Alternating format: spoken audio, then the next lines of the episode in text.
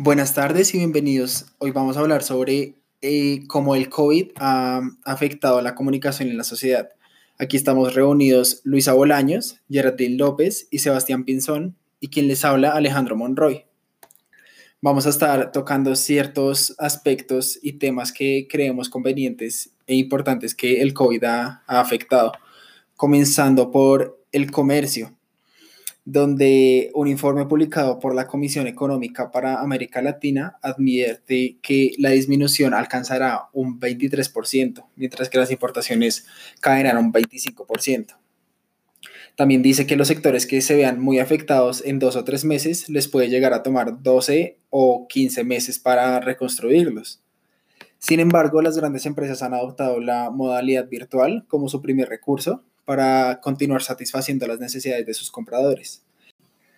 Y aquí tenemos a mi compañero Sebastián, pues que nos va a dar su opinión acerca de este tema.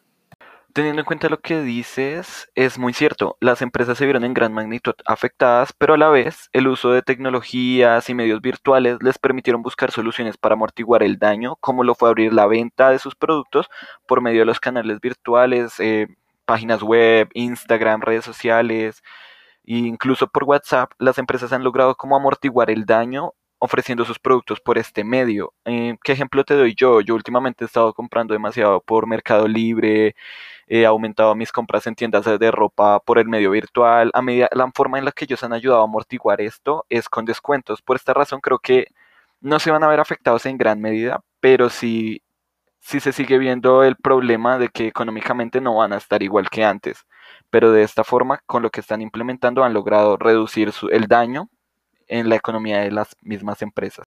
Ya enfocándonos a temas de empleo, las cajas de compensación familiar, como compensar, han sido uno de los apoyos más efectivos, ya que a través de sus agencias de empleo han ubicado laboralmente a 5.383 personas en 347 empresas. A pesar de no parecer suficiente este esfuerzo, las agencias de esta caja de compensación continúan redoblando su capacidad para contribuir al mejoramiento del panorama del empleo en el país.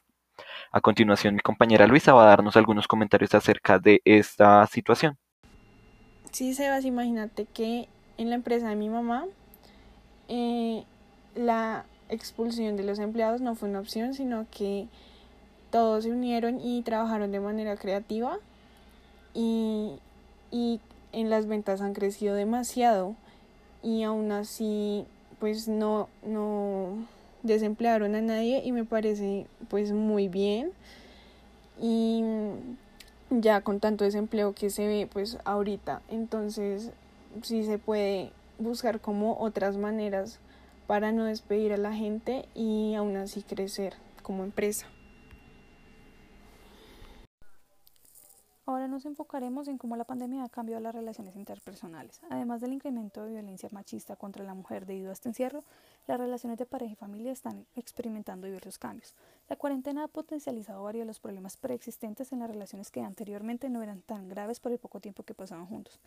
Este mismo fenómeno se presenta en las familias, ya que antes cada integrante tenía su propio espacio, como el trabajo, escuela o tiempo libre, con sus amigos fuera de la casa. Y que ahora, debido a la situación, las parejas y familias se encuentran todos en el mismo espacio y esto está ocasionando varios problemas debido al estrés que se maneja. Entremos a temas de emprendimiento.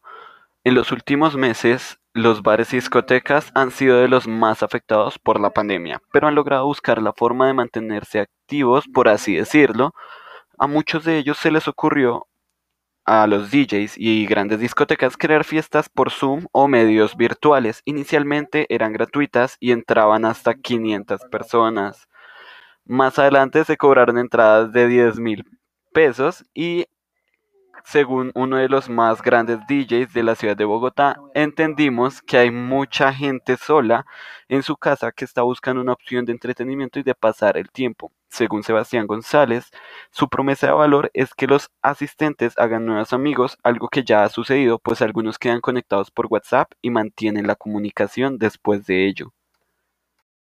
Uno de los sectores más afectados es el sector de la educación en la Radio Nacional de Colombia entrevistaron a Santiago Gómez, un estudiante de último año que dice que las clases virtuales no las entiende para nada, que a veces le da hasta pereza y siente rabia porque son muy pesadas, tanto así que llega al punto de que no realiza los trabajos porque no entiende de los temas. Esto sumado a que vive en una finca en un pequeño pueblo y no tiene la facilidad de tener internet en casa. La situación de Santiago es la misma que refieren a cientos de estudiantes de áreas rurales y urbanas de colegios y universidades en todo el país. Aquí realmente se debate si la calidad de la educación se puede mantener a distancia o si la calidad de la misma ha, disminuido. Y aquí es donde tenemos que llegar a pensar si realmente estamos haciendo suficiente para poder mejorar la educación del país, justamente ahora que, estamos involucrados en esta pandemia. Bueno, como ya sabemos, la pandemia ha afectado eh, a la industria del entretenimiento. Una de ellas eh, que se ha visto muy afectada es el cine. Entonces optaron por la opción de abrir autocine con las medidas preventivas de bioseguridad y el gobierno lo aprobó. De hecho, se abrió en varios centros comerciales como el Centro Comercial Ecoplaza de Mosquera y mm, Unicentro. Y el 21 de julio el Ministerio de Salud lo mandó a cerrar porque decía que eh, implicaba aglomeraciones de personas en el lugar del espectáculo y también que no garantizaba el distanciamiento físico de dos metros entre las personas.